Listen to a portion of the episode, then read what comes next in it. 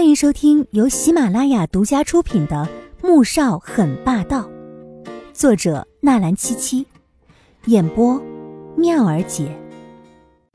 第一百五十五集。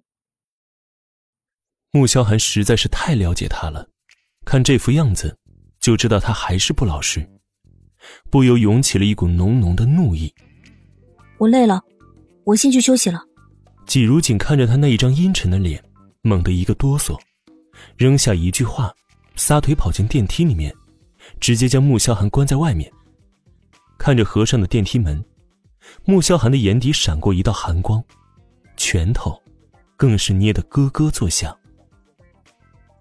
第二天是周六，季如锦答应到机场去送左印，于是起来之后随意的收拾了一下，便出门了。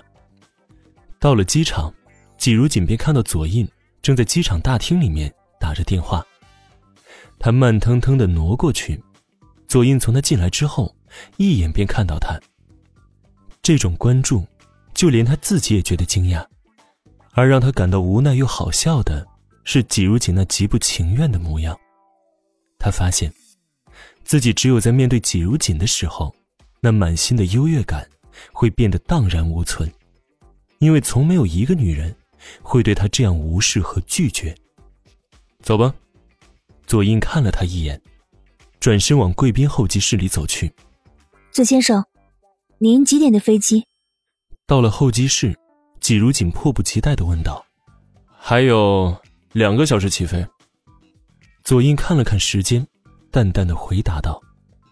季如锦的小脸顿时垮了下来，眼睛也瞪得圆圆的。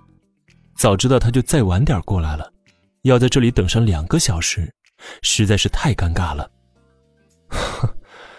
如锦啊，我都要回去了，你非要表现的这么明显吗？就不能装出一副舍不得我离开的样子，哄我开心啊？左印勾起了一丝苦笑，心里是浓浓的挫败感。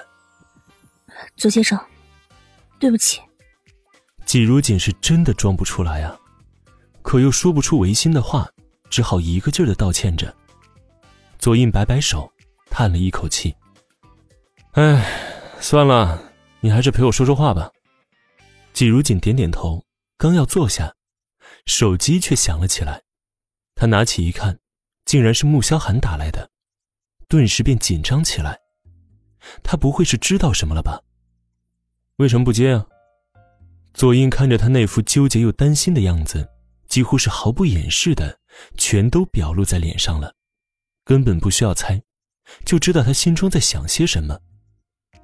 季如锦笑了笑，走到窗边，接通电话，刚放到耳边，就听到男人那充满磁性、酥骨却又十分不悦的声音：“你现在在哪儿？”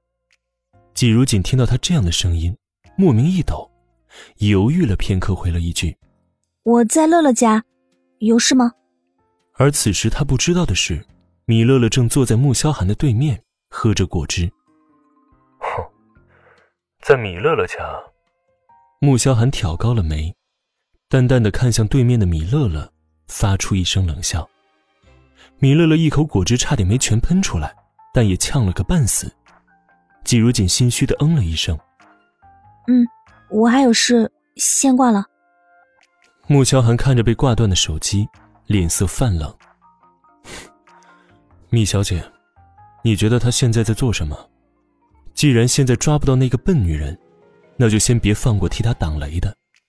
米乐乐在心中已经把季如锦骂了个半死，怎么撒谎也不事先通个气呢？这下穿帮了吧？死丫头自求多福吧！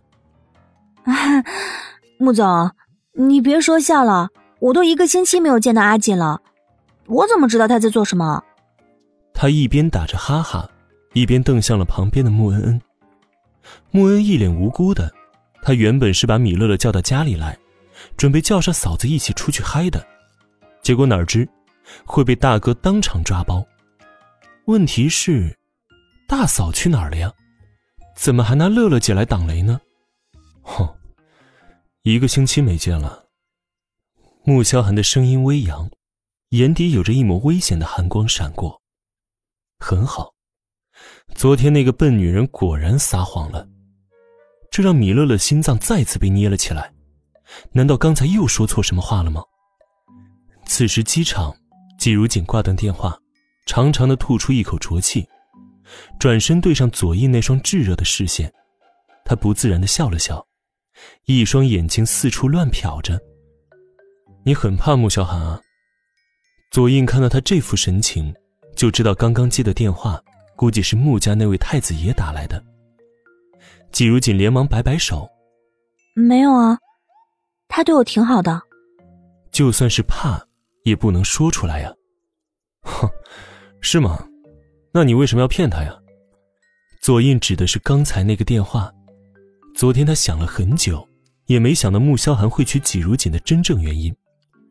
虽然穆家不缺钱，也不缺权，可若是娶个门当户对的女人，只会更好。季如锦被问住了，他不敢告诉穆萧寒自己在机场送左印，是因为他以前警告过，不准他们见面。但他又不能把话说的太过直白，那样应该会很伤人吧。于是委婉的说道：“他醋劲大。”左印听完，整个人都不好了。这是故意在秀恩爱吗？我知道，我这个人既呆板又无趣，不会说话，也不会讨女人欢心。但是我以后会改。白希月，我想重新和你在一起。点击妙儿姐头像订阅收听专辑《总裁威猛前夫想要生二胎》，还有现金红包和 VIP 月卡领哦。